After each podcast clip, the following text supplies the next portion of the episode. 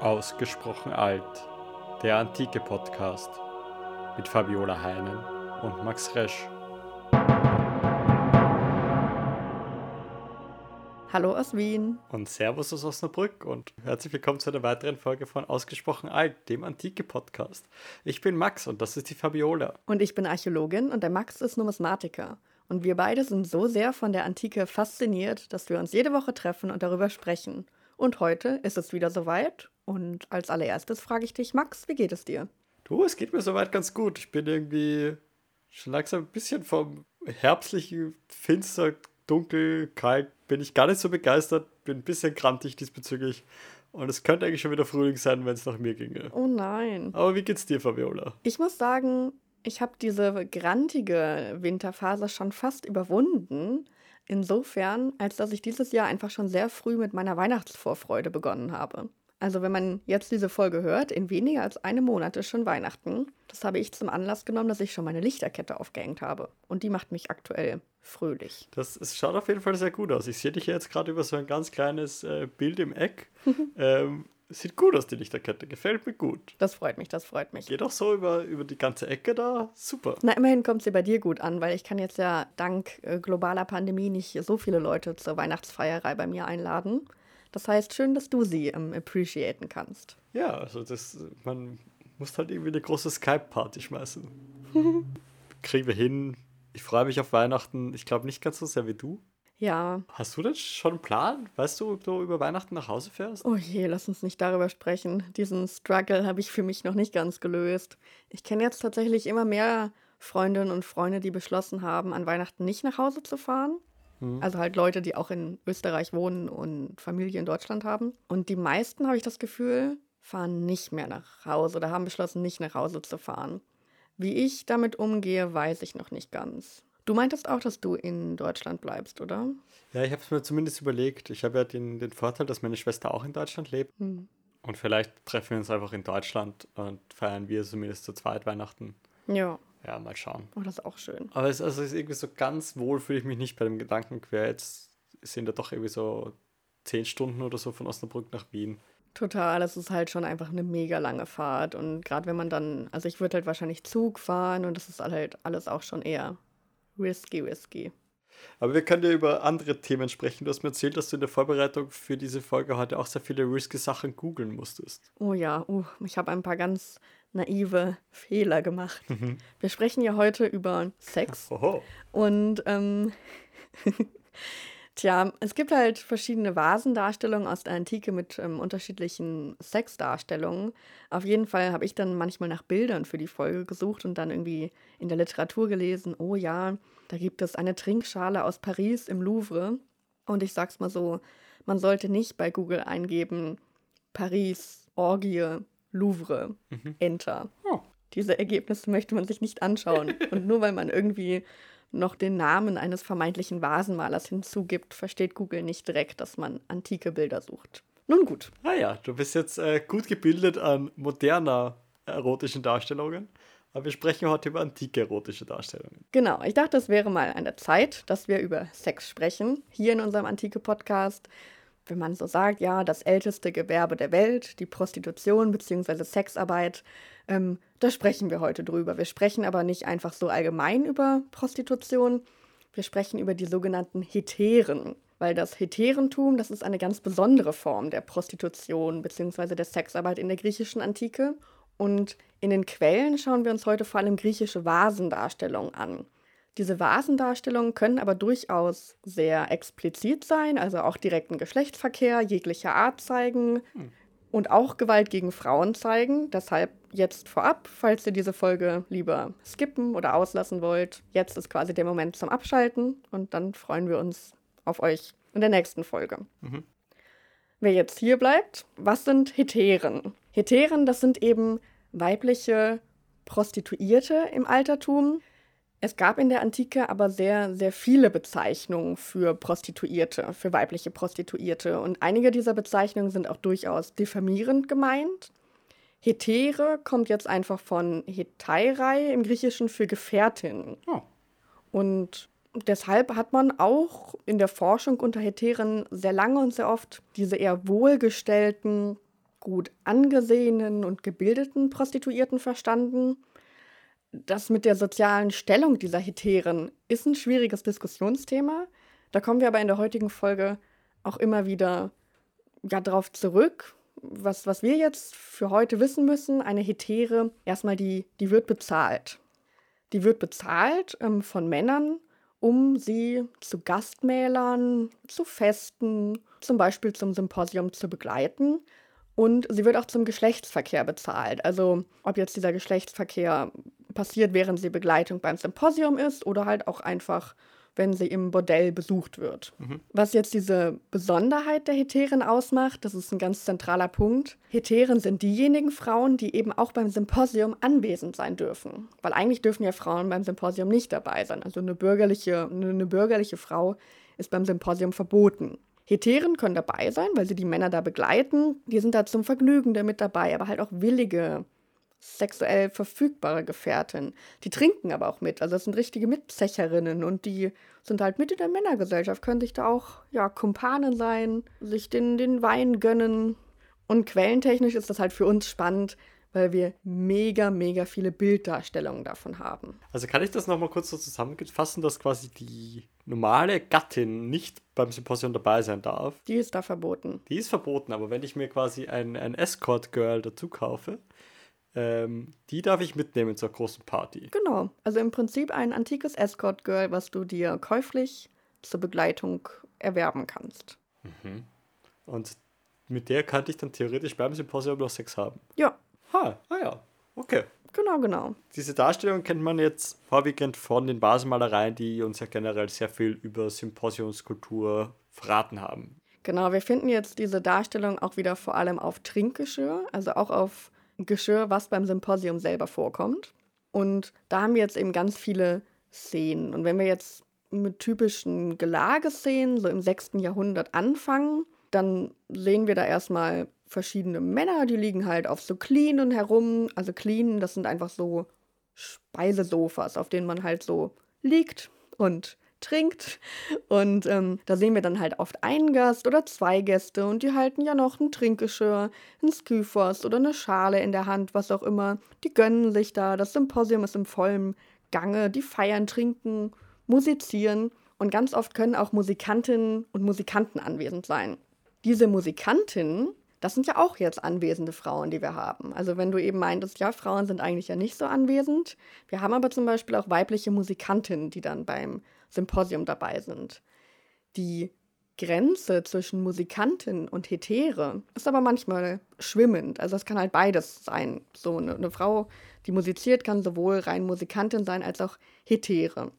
Auf jeden Fall mit auf diesen Cleanen sitzen neben den Männern oft auch Frauen. Das sind eben diese Heteren ganz häufig in der Darstellung ist es so, dass die zahlenmäßig haben wir genauso viele Männer wie Heteren. Die sitzen dann immer gemeinsam jeweils auf einer Kline, die Frau am Fußende. Manchmal liegen die auch direkt nett daneben. Da sieht man wirklich dieses, diese eigentliche Bedeutung von Gefährtinnen beim Symposium. Mhm. Und wir haben ja auch schon mal in unserer Weinfolge ähm, über dieses lustige Cotterboss-Spiel gespielt. Das war das, wenn du schon dein, dein Getränk fast ausgetrunken hast, dass du den letzten Schluck aus der Schale vom Wein noch so in so einen Ständer schleudern musst. Mhm. Und auch da können die Heteren wirklich mitspielen. Also die sind erstmal da einfach so nette Mitzecherinnen, könnte man mehr oder weniger sagen. Okay.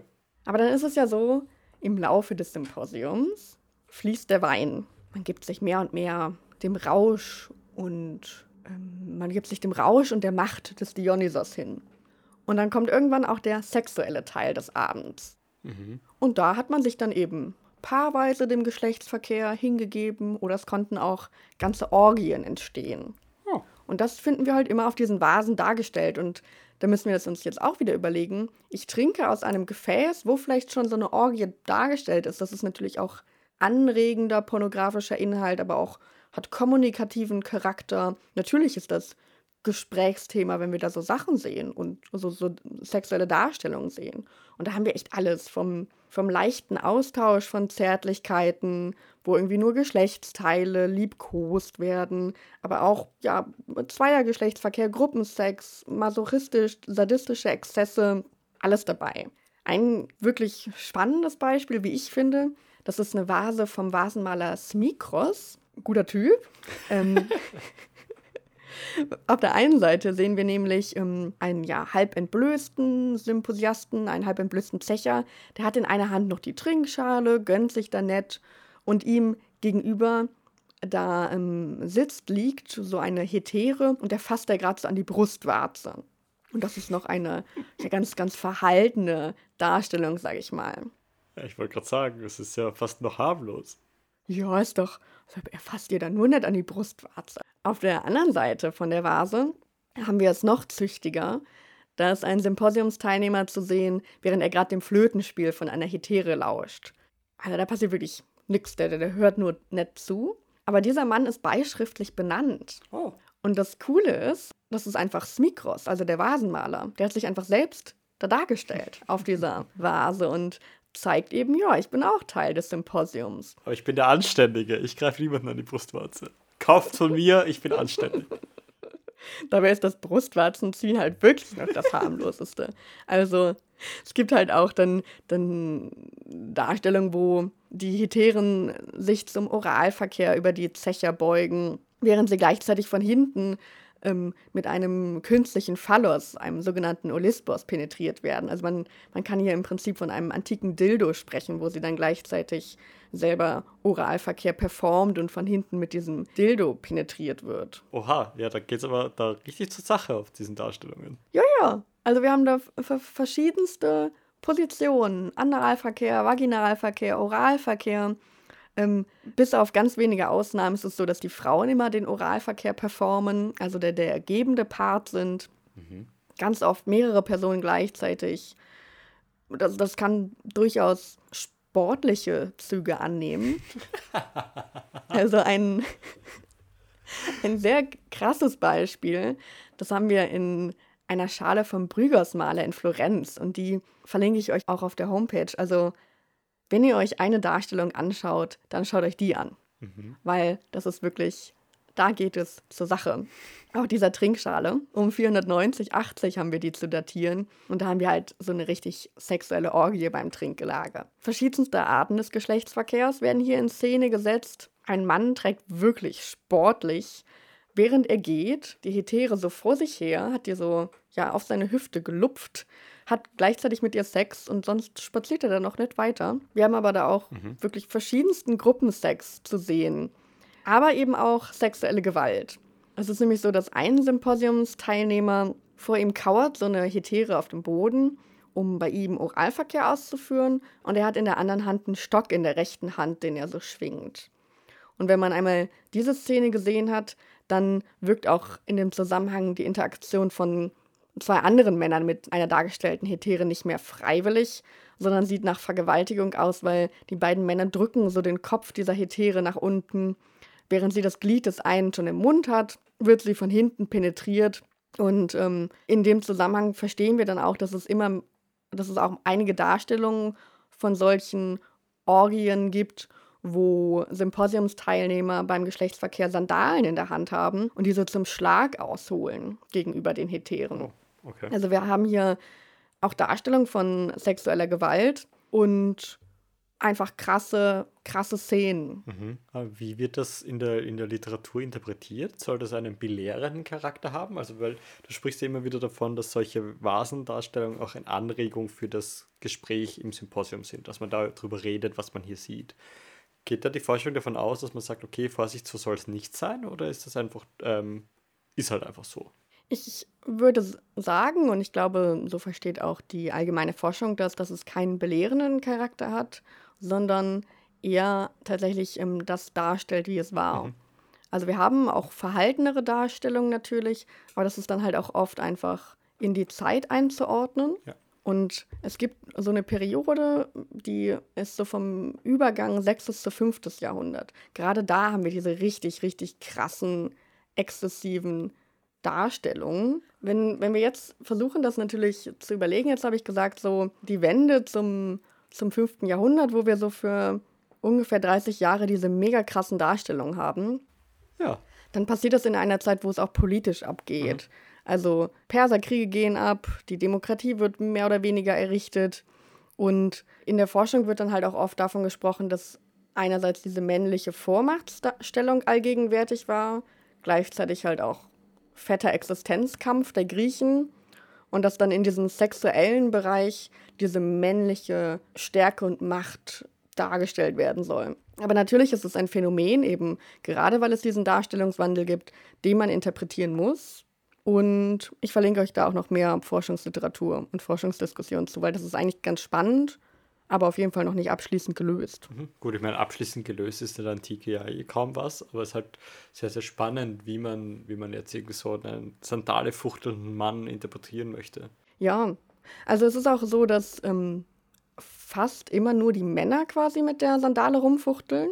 Es gibt eine seltene Ausnahme, wo ein Mann bei einer solchen Darstellung geschlagen wird oder ähm, wo, wo halt eine Frau diese Sandale in der Hand hat dass ähm, da ist es so, dass ein Mann quasi gerade Sex mit dieser einen Frau hat. Sie hat die Sandale in der Hand, hebt zum Schlag aus, diese Hetere, und dahinter sehen wir noch einen zweiten Mann dargestellt, der gerade masturbiert. Hm. Und da hat dann dieses Element von der Sandale und diesem Schlagen natürlich eher einen sadistisch-masochistischen Charakter, also Gewalt eher als Lustquelle, die da dargestellt wird, eben weil da noch dieser masturbierende Jüngling dahinter ist. Während auf ähm, die, der anderen, den anderen Darstellungen, wo ich vorher drüber gesprochen habe, wo auch eher die Frauen erniedrigend dargestellt sind, natürlich Gewalt anders wirkt oder diese, diese Sandalendarstellung anders wirkt. Hm. Jetzt stellt sich natürlich auch immer so ein bisschen die Frage, äh, wie, wie real war das jetzt halt wirklich? Ging es da wirklich so exzessiv zu? Wurde da wirklich die ganze Zeit mit der Sandale auf die, die Frauen eingeschlagen? Aber das ist natürlich immer schwierig mit dem Realitätsgehalt bei solchen Bilddarstellungen. Es gibt einige Vasen, wo den Heteren manchmal der Name beigeschrieben ist oder auch den Symposiumsteilnehmern, wie zum Beispiel bei Smikros, der, dem Vasenmaler vom Anfang. Mhm. Aber natürlich ist das nicht bei allen so und das ist auch nicht unbedingt so, dass der Name direkt als immer als real bekannte Person gemein sein soll, sondern auch manchmal eher so der Wunsch dahinter, einen allgemeinen Wirklichkeitsgrad vermitteln zu wollen. Man schreibt halt einen Namen dazu, einen Namen, den jemand haben könnte. Aha, okay. Also irgendwie sowas wie, ähm, wie wenn da einfach Max Mustermann daneben stünde oder wieso. Genau, so wie wenn da Max Mustermann daneben steht. Und ähnlich wie Max Mustermann daneben stehen kann, können auch einfach random Gebrauchsgegenstände so mit in der Szenerie dabei sein. Also irgendwie so ein Korb oder ein Lampenständer, damit das Ganze irgendwie in der, in der Realität verhaftet ist. Also so Alltagsgegenstände, weil in früheren Darstellungen, in der schwarzfigurigen Vasenmalerei, da haben wir manchmal auch so Symposiumsdarstellungen und dann auch schon Heteren mit dabei, aber da sind dann eher so Attribute wie Weinreben dabei oder andere Attribute, die mit Dionysos zusammenhängen. Also da wird das Ganze eher in so eine mythische Sphäre hineingerückt.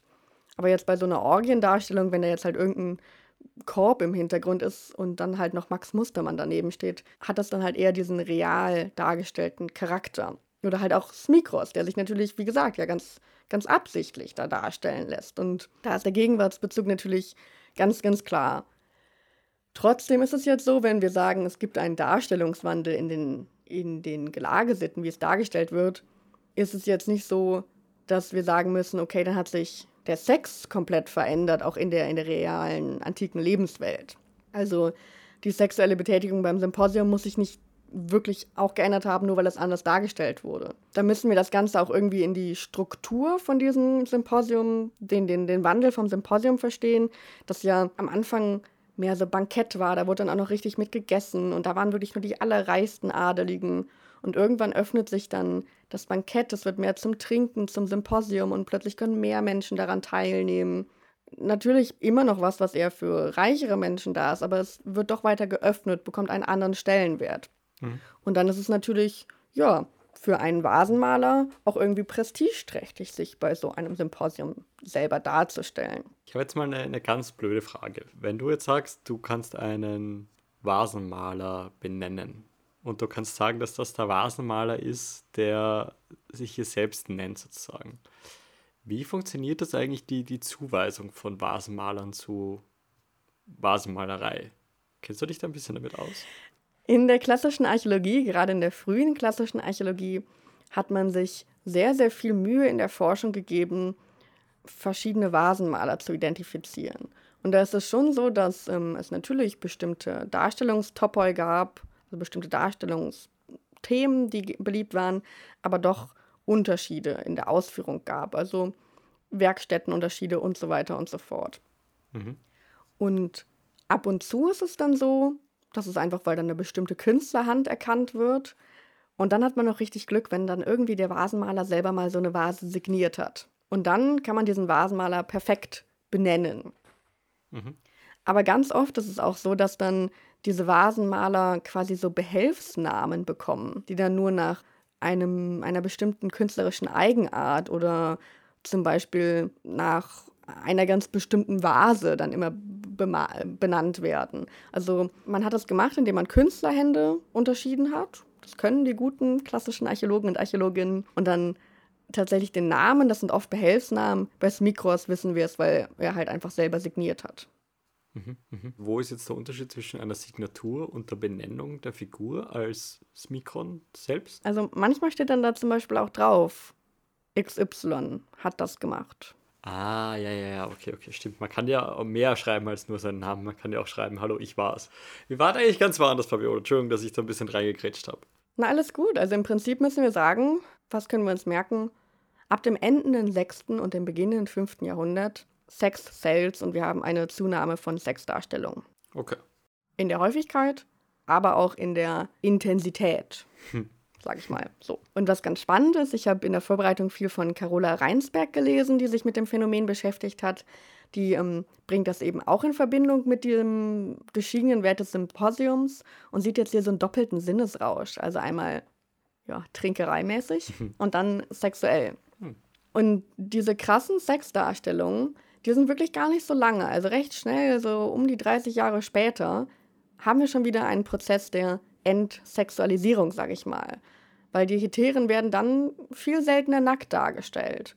Und die liegen dann auch nicht mehr unbedingt mit den Männern auf den Knien oder selbst wenn sie dann irgendwann wieder auftauchen im vierten Jahrhundert, sind sie häufiger zur musikalischen Untermalung anwesend. Mhm. Also diese krassen Sexdarstellungen haben wir eher so Ende 6. bis Beginn des 5. Jahrhunderts. Okay, also es ist in gewisser Weise so ein Zeitphänomen, wo halt irgendwie die Darstellungen und das Symposium möglicherweise generell oder zumindest in der, in der Darstellung davon stärker sexualisiert war als davor und danach. Genau. Also ich würde da sogar sagen, dass wir sagen können, eher in der Darstellung und nicht zwangsläufig generell, weil zum Beispiel haben wir ja auch ähm, literarische Quellen, mhm. auch über Sex. Und zum Beispiel gibt es eine echt spannende Gerichtsrede gegen Naira aus der Mitte des vierten Jahrhunderts. Naira war eine Hetäre und sie wird angeklagt. Super lange Backstory zu Naira, aber was für uns wichtig ist, es wird auch eine Symposiumsszene in dieser Gerichtsrede beschrieben. Hm. Und zwar nämlich ein Mann, Phrynion, der hatte erstmal ja, Sex mit seiner Hetäre beim Symposium, aber vor den Augen von allen. Das heißt, auch Mitte des vierten Jahrhunderts war es so, dass er halt beim Symposium Sex mit seiner Hetäre hatte. Alle haben zugeguckt. Er hat dann aber so viel weitergepichelt und getrunken, dass er irgendwann eingeschlafen ist. Und dann haben sich die anderen Symposiumsteilnehmer auch mit seiner Hetäre begnügt. Und Naira war auch schon betrunken. Das heißt, alle anderen hatten auch noch Sex mit ihr. Das heißt, Ausgelassenheit, Extravaganz und sexuelle Orgien gab es auch noch in der Mitte des vierten Jahrhunderts. Das heißt, nur weil wir das nicht mehr in den Vasendarstellungen haben, ist es eher so, dass es halt einfach nicht mehr darstellungswürdig war. Nicht, dass es nicht mehr stattfand. Und was ich mich dann noch in diesem Zusammenhang gefragt habe, ist, ob wir da eben auch einen Unterschied in der Darstellung von der Hetäre selbst erkennen können. Also wie diese Frauen überhaupt dargestellt werden. Mhm. Weil erstmal ist es so, dass es keine direkte Kennzeichnung gibt von den Frauen. Also mal platt gesagt, sind ja Prostituierte bzw. Sexarbeiterinnen. Man könnte jetzt ja auch eigentlich erstmal davon ausgehen, dass es da auch in der Darstellung irgendeine Art von Stigmatisierung vielleicht geben würde. Mhm. Aber erstmal rein physiognomisch gibt es da keine Stigmatisierung, keine Kennzeichen. Die Hetären sind einfach aus dem Bildkontext als solche zu interpretieren, eben weil sie beim Symposium zum Beispiel anwesend waren. Mhm. Trotzdem erkennen wir aber schon auch eine Wertung im, in der unterschiedlichen Darstellung, eben weil diese Handlung zwischen Hetäre und Mann unterschiedlich dargestellt wird. Weil in den ganz frühen Darstellungen Da hatten wir zum Beispiel die Hetären mit den Männern auf der Kline liegen. Alle ganz nett, nett zueinander, ja. Oder dann gibt es auch Darstellungen, wo ganz viele Männer und Hetären hintereinander laufen. Das ist dann so ein festlicher Umzug der Kommers beim Symposium. Die laufen dann hintereinander, feiern, dionysischer Rausch, heieiei, gutes Leben. Und da findet auch sexuelle Interaktion statt. Wenn die dann auch mal direkt vollzogen wird, findet die immer von hinten statt. Also quasi der Mann steht hinter der Frau. Ganz oft ist es aber so, dass sich die Paare trotzdem das Gesicht zuwenden und sich so umfassen oder umarmen. Und dann ist es auch oft so, dass der Mann so ein bisschen ganz, ganz leicht in die Knie geht und dadurch einfach ein bisschen kleiner dargestellt als, ist als die stehende Frau. Mhm. Also ikonografisch wirkt es fast so, als ob die, die Heteren größer sind, höher stehen bei, diesen, bei dieser Darstellungsweise. Und wenn wir das jetzt zum Unterschied sehen zu diesen crazy krassen Orgiendarstellungen, wo wir eben drüber gesprochen haben, da sind die Frauen ja in gebeugten, in kriechenden Positionen dargestellt, während sie da Oralverkehr performen oder gleichzeitig, während sie beim einen Oralverkehr performen, bieten sie dem anderen quasi ihr Gesäß hin. Und da sind sie eben nicht mehr diese Gefährten der Männer, sondern wirklich reine Objekte, Lustobjekte. Mhm. Also ganz krass gibt es auch eine Darstellung, zum Beispiel, da sind auch so parallel Hunde mit dargestellt, die auf dem Boden betteln und fressen. Und da erkennen dann manche ForscherInnen eben auch diese, diese Degradierung zum reinen Objekt. Uff, okay, das ist hart. Mega, vor allem wenn wir halt an diese Schale vom, vom Brügers-Maler denken, wo dann eben auch sexuelle Gewalt dargestellt wurde. Mhm. Und hier kommt auch tatsächlich hinzu, dass die Frauenkörper im Vergleich eher plump dargestellt werden oder, oder schlaff, im Vergleich eher aus der Form geraten. Die Gesichter haben sie so ein bisschen verzerrt. Da kann man schon auch eine durchaus beabsichtigte Darstellung von, von Minderheit in der Darstellungsweise erkennen wollen. Mhm. Wichtig, also auch wieder auch hier, dass es halt sich um eine bestimmte Darstellungsweise handelt und nicht zwangsläufig Rückschlüsse auf die Realität geben muss. Also dass man jetzt im 5. Jahrhundert nur noch Sex mit Heteren in gebückter Haltung haben konnte oder das vorher nicht möglich war oder so. Aber es ist natürlich schon ein ikonografisch ganz anderer Unterschied. Also wir haben halt schon oft diesen dorsalen Geschlechtsverkehr, also schon durch die Zeit immer Geschlechtsverkehr von hinten dargestellt. Aber halt, wie gesagt, bei den frühen Darstellungen sind die Frauen gerade stehend, fast ein bisschen größer als die Männer dargestellt durch die Haltung. Und dann irgendwann kriechen sie halt nur noch auf dem Boden. Das ist natürlich einfach krasser Unterschied. So. Bevor wir jetzt nochmal drüber sprechen, was für Sexdarstellungen wir generell haben, du hast ganz am Anfang mal erwähnt, dass die Heterinnen, ähm, Heteren, äh, Begleiterinnen beim, beim Gelage sind, beim Symposium, aber dass man auch zu ihnen gehen kann, quasi ins Bordell sie da besuchen kann. Ähm, wie viel kann man denn so über Bordelle generell sagen? Werden die auch dargestellt? Ähm, Bordelle sind ein schwieriges, aber spannendes Thema. Mhm. Erstmal sprechen wir über die, die Darstellung. Es gibt Darstellungen von Prostitution, wo man Heteren oder Prostituierte sieht, die im Zusammenhang mit einem Bordell stehen. Insofern, da hat man ganz typischerweise so einen Mann, der steht vor einer Frau und hat so einen Geldsack in der Hand. Mhm. Also da sieht man dann nicht unbedingt den Vollzug, den, den Geschlechtsverkehr, sondern halt dieses davor, das Bezahlen davor. Okay. Und das hat man dann zum Beispiel, wo dann nur ein Mann und eine Frau dargestellt wird. Aber das hat man auch manchmal, dass da gleich mehrere solcher Szenen dargestellt werden. Und das deutet man dann häufig irgendwie als Vorhalle zum Bordell. Hm, okay. Aus archäologischer Perspektive könnte man sich natürlich schon fragen, ähm, was waren das für Gebäude? Das ist aber sehr, sehr schwer greifbar und ich weiß jetzt nicht, ob ich auf dem aktuellsten Stand der Forschung bin, aber es wurde eine Zeit lang diskutiert, ob man im Keramaikos so ein Bordell gefunden hat. Ich glaube im Bau Z oder so. Oder XXX, je nachdem. Auf jeden Fall, das wurde noch debattiert. Ähm, hat man sich dann dazu entschieden, dass es halt so ein, ein Teil eines Bordells sein könnte. Ich glaube, zum einen vom Schnitt des Gebäudes, aber auch, weil du da viele so Aphrodite, mhm. mit Aphrodite in Zusammenhang stehende Funde hattest. Okay. Du hast auf jeden Fall natürlich, wenn wir jetzt in die römische Antike springen, in Pompeji. Ah ja, natürlich. Hast du sowas dann, dann auch archäologisch tatsächlich fassbar. Aber genau, du mhm. konntest dir den Sex auch im Bordell abholen und der war auch günstig und der war auch im Vergleich zu heute vielleicht, sage ich mal, nicht so verrufen. Es war leistbar und machbar. Aber in der Darstellungsweise als auch in der sozialen Stellung kommen halt diese heteren die beim Symposium als Begleiterin da sind, viel häufiger und auch in einer ganz anderen Dimension vor. Aber wie so oft das ja mit der Quellenlage ist, was berühmter und reicher ist, setzt sich eher durch als die normale Prostituierte. So. ja, ja, okay. Natürlich. Normale Prostituierte ist natürlich auch, auch ein schwieriger Begriff jetzt in diesem Zusammenhang.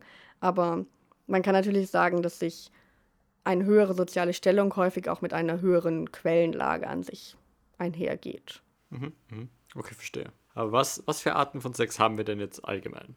Was für Sex haben wir, Fabiola?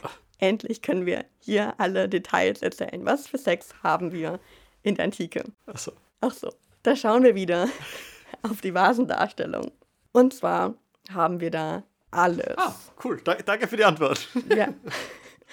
Wir haben Vaginalverkehr, Analverkehr zu zweit in der Gruppe. Oralverkehr bei Männern, aber auch bei Frauen. Das aber mega selten und ausschließlich im Zusammenhang mit dem Symposium. Also hier Symposium Dionysischer Rausch. Und äh, im Zusammenhang mit diesem Symposium können eben bei Orgiendarstellungen dann auch ähm, die Fellatio, also der Oralverkehr bei Männern dargestellt werden. Jetzt habe ich ja gesagt, es gibt aber auch eine Ausnahme und über die möchte ich sprechen, eben weil sie so spannend ist. Weil wir eben da auf der Thalia-Schale, die, die Schale heißt so, weil eine dargestellte Hetäre, die dort zu sehen ist, die ist benannt. Mhm. Thalia, deshalb die Thalia-Schale. Ähm, da haben wir wieder eine Orgie zu sehen. Eine Orgie im Zusammenhang mit dem Symposium. Es wird getanzt, aber auch sexuell miteinander interagiert. Und spannend ist hier, dass die weiblichen Partnerinnen, man könnte in der Deutung tatsächlich davon ausgehen, dass sie mehr auf Augenhöhe den, den Symposiumsteilnehmern, den Männern begegnen. Mhm. Also die Frauen sind hier auf der aktive oder jedenfalls nicht der unterlegene Part beim Sex. Also zum Beispiel sieht man eine Hetäre, die greift so nach hinten und die greift den Penis von so einem Mann und zieht ihn dann am Penis so spielerisch nett mit sich. Oder ein, ein anderer Mann, der penetriert eine Hetäre von hinten, hebt er das Bein so spreizend nach oben, aber dadurch kann sie halt aufrecht stehen. Also da haben wir wieder diese, diesen Unterschied in der Darstellungsweise. Mhm. Naja, und ein anderer Symposias, der liegt oder so liegt, sitzt aufrecht auf dem Boden zwischen den Beinen einer Hetäre, um mir eben im Kunilingus zu begegnen. Und hier haben wir also tatsächlich Kunilingus bei einer Frau dargestellt, aber echt absolute Ausnahme, dieses, dieses Beispiel. Hm. Generell ist es so, Oralverkehr wird nicht durchweg gezeigt. Also wir haben ja schon davon gesprochen, dass es so diese Zeit gibt, wo wir diese krassen Orgiendarstellungen haben. Und auch da haben wir eher diesen Oralverkehr dargestellt. Das heißt, bei frühen Darstellungen oder auch später in klassischer Zeit finden wir keine Oralverkehrdarstellungen mehr. Diese, diese Zeit dieser eher mäßigeren sexuellen Darstellungsweise. Wenn wir aber Gruppensex haben, haben wir auch mega oft Oralverkehr. Hm. Aber immer halt Symposium, Sinnesrausch. Aber was für Sex haben wir jetzt im realen Leben? Ah. In der Antike. Weil der Kunilingus, also der Oralverkehr bei einer Frau, ist, wie gesagt, in der klassischen Kunst nicht abgebildet oder nicht wirklich oder nicht abgebildet. War er denn trotzdem ein Tabu, habe ich mich gefragt. Und da können wir zum Beispiel in die Komödie von Aristophanes schauen, in eine Komödie, nämlich in die Wespen. Und da habe ich ein ganz nettes Zitat herausgesucht. Hm. Da wird nämlich über einen Mann gesprochen, der, ich zitiere jetzt, der der Mann war ein großer Autodidakt. Ganz von selbst. Sein Vater hat es noch beteuert. Ganz alleine. Ohne Lehrer. Rein dem Zug seiner sinnigen Natur folgend, hatte er gelernt, seine Zunge zu gebrauchen. Und wie? Im Hurenhaus. Jawohl. Das heißt, er hat quasi im Bordell gelernt, äh, wie man mit der Zunge umgeht. Ja. Ich finde es ganz amüsant, dass der Vater ja, betont, dass der Sohn das ganz alleine gelernt hat. Naja, gut. Ähm, trotzdem handelt es sich natürlich um ein Zitat aus einer Komödie. Und wir müssen das Ganze insofern die Beschreibung schon so verstehen, dass der Mann hier lächerlich gemacht wird und die Unterstellung der Praktik des Kunilingus hier schon diffamiert. Also ähm, können wir das, wenn wir jetzt in das in den großen Zusammenhang setzen, wenn das jetzt schon in der Komödie als negativ verstanden wird, dann wird es halt auch in der klassischen Kunst nicht dargestellt. Das ist halt einfach nicht darstellungswert. Mhm. Und versuchen wir das nun mal in die antiken, und ich sage ganz bewusst in die antiken Moralverstellungen einzuordnen. Weil dann ist es ja so, dass der Mann beim Kunilingus mehr oder weniger zum, ähm, zum, zum gebenden Geschlechtspartner wird. Also er ist zwar aktiv am Performen, aber er ist ja mehr oder weniger der bloße Bereiter weiblicher Lust. Also er steht nicht im Zentrum der Handlung. Mhm. Und wir haben ja auch zusätzlich noch festgestellt, dass auch Oralverkehr beim Mann, also Fellatio, viel seltener dargestellt wird und auch nur in bestimmten Zeiten. Und auch da ist es ja so, da steht jetzt der Mann zwar im Mittelpunkt, also sein Penis steht schon im Mittelpunkt des Geschlechtsverkehrs, aber er ist ja trotzdem derjenige, dem Lust bereitet wird, wodurch er eine mehr oder weniger passivere Rolle einnimmt. Mhm. Und diese passive Rolle beim Sex als Mann, die war absolut verpönt. Hm. Das wissen wir auch daher, dass bei homosexuellen Interaktionen von Männern, da war es absolut ähm, verpönt, wenn es Analverkehr gab. Das war aber jetzt nicht wegen des Analverkehrs per se verpönt, sondern eben weil einer ja bei zwei Männern nun mal die Rolle des Penetrierten einnehmen muss. Und damit nimmt er ja im antiken Verständnis eine passive weibische Rolle ein. Und das war eben ein absolutes No-Go. Oh, okay, das ist hart. Also generell durfte sich einmal bloß niemals nach antiken Moralverstellungen weibisch zeigen. Und deshalb war halt auch Oralverkehr tricky, weil er halt dann nicht mehr der penetrierende Gebende mhm. zwangsläufig ist. Okay. Also man ist nur dann ein echter Mann, wenn man richtig hart rein penetriert. Zack, zack, zack. Da ist es aber spannenderweise ähm, egal, ob Vaginal- oder Analverkehr. Es ist nämlich so, dass wir in der Darstellungsweise von Sex erstmal keinen Unterschied zwischen Vaginal- und Analverkehr erkennen. Mhm. Also bei Heterosex. Oft auch, weil die Vasendarstellungen gar keinen Unterschied erkennen lassen. Man weiß gar nicht genau, ob es sich um anale oder vaginale Penetration handelt. Also wir haben, wie gesagt, oft diesen Sex von hinten dargestellt. Ähm, und den, den Penetrationspunkt, den, den, der ist oft gar nicht so klar. Mhm. Früher war es dann so in älteren Forschungsdiskussionen, dass da Forschende versucht haben, irgendwie eine negative Färbung des Analverkehrs in der Antike erkennen zu wollen. Aber da handelt es sich wohl doch eher um eine moderne Projektion auf die Antike. Mhm.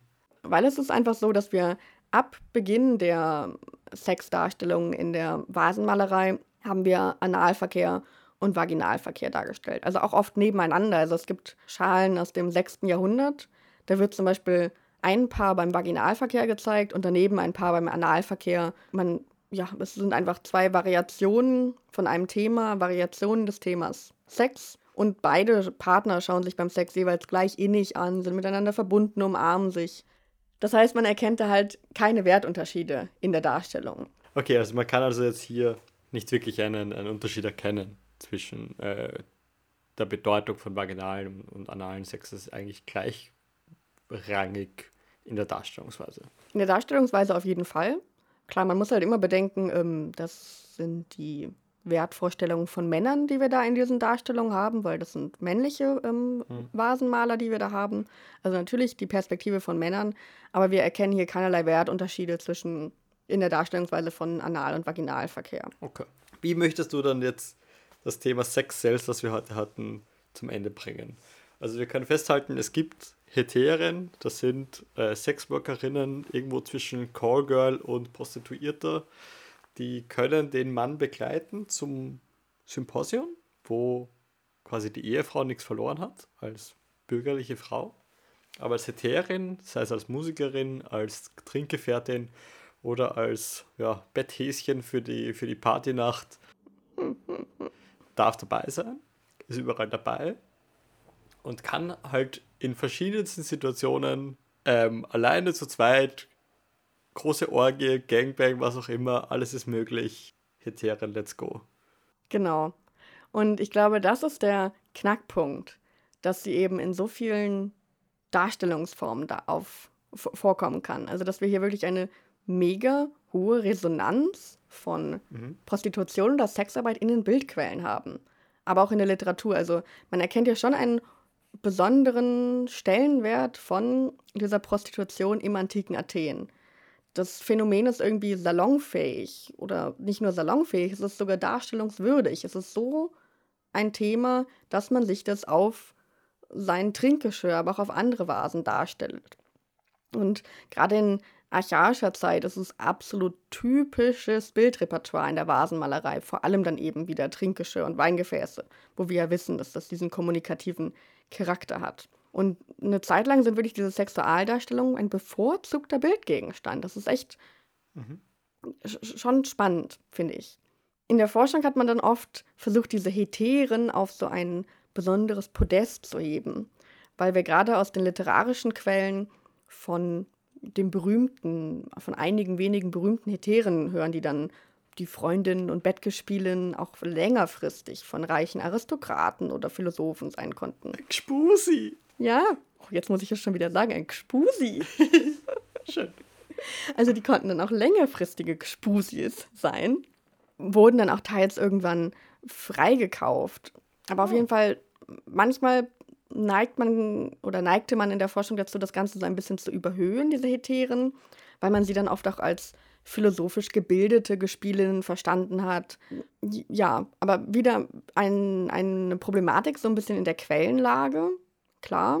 Wenn ich da noch, noch mal kurz zwischengrätschen darf, Fabiola. Du hast jetzt gerade gesagt, ähm, antikes Athen.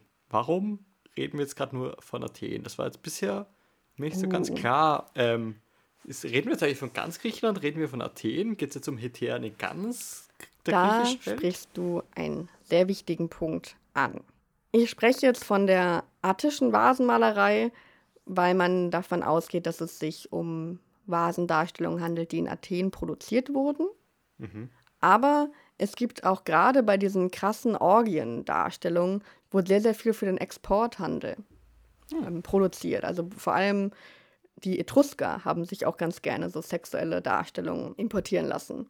Aber ich sage jetzt Athen insofern, und da meine ich, damit meine ich schon das antike Griechenland, aber Athen mit Athen als Zentrum, wo eben diese mega vielen Vasendarstellungen herkommen. Okay, also Athen ist einfach so ein, eine Exportnation, eine, eine, ein Powerhouse in der Vasenmalerei. Das heißt, die überschwemmen den Markt sowohl für, den, für das Inland und als auch für das Ausland. Ja, das ist halt dieser, dieser, dieser Athenozentrismus, den du halt in den Quellen hast, vor allem bei der Vasenmalerei. Aber dieses Phänomen der Prostitution, das Phänomen der Heteren, das gab es schon in Griechenland, also ganz Griechenland. Also zum Beispiel Korinth ist berühmt für seine Prostitution, für seine vielen Heteren und Prostituierten. Was wir dann zum Beispiel aus den Schriftquellen wissen. Sex sells. Sex sells. Sex Sales. Ja. Was wir, glaube ich, jetzt noch mitnehmen müssen, ist, auch wenn es eine Zeit gab, in der die Heteren darstellungstechnisch ja nahezu gleichberechtigt mit den Männern auf den Knien lagen, wo Frauen ja sonst nicht erlaubt waren, da hat man eine Zeit lang ja so eine Selbstermächtigung der Frauen erkennen wollen. Aber abgesehen von diesen berühmten Heteren, die halt manchmal literarisch überliefert waren, deren Schicksal auch nicht immer so klasse war, ist es so, dass Heteren doch hauptsächlich Sklavinnen waren, ähm, manchmal Freigelassene. Und dann waren sie aber auch oft im, in diesem Metöken-Status. Das heißt, ähm, alles nicht so easy peasy. Sie blieben für ihre Dienste gekauft, sie waren der Willkür des Käufers ausgesetzt und hatten zum Beispiel, auch wenn sie einen freigelassenen Status hatten, hatten sie keinen rechtlichen Schutz. Also sie waren auch da immer auf einen männlichen Patron angewiesen, der sie rechtlich vertreten hat. Wie ging das jetzt alles aus? Sie konnten ja auch nicht für immer und ewig Hetere sein. Also irgendwann ist man zu alt. Wer Glück hatte, wurde dann Bordellmutter. Ah. Und häufig war es dann auch so, dass sie ihren Beruf an die, an die Töchter vererbt haben. Also dann gibt es ganze Generationen von Heteren tatsächlich. Oh. Und ich glaube, das müssen wir uns jetzt merken, ist, wir dürfen auch nicht zu sehr von der Darstellung von Heteren jetzt auf eine hohe Wertschätzung von den Prostituierten an sich schließen. Also viele Heteren-Darstellungen sind nicht unbedingt ein Ausdruck vom hohen Ansehen von Heteren, sondern wir erkennen hier eher die Bedeutung von Prostitution in der griechischen Antike, die Prostitution für das gesellschaftliche Leben spielte. Also sowohl im Bordell, auch wenn wir das seltener dargestellt haben, als eben auch diese ge gehobenere Form vom Heterentum. Also wenn du die Hetere mit zum Symposium nimmst, ja, damit zeigst du, du bist ein Bürger, der sich sowas leisten kann, der zum Symposium geht und der dann noch eine Hetere mitbringt. Das Ganze, du zeigst damit deine eigene gesellschaftliche Relevanz. Und es ist mit Ansehen verbunden, wie wir halt an diesem Vasenmaler Smikros sehen.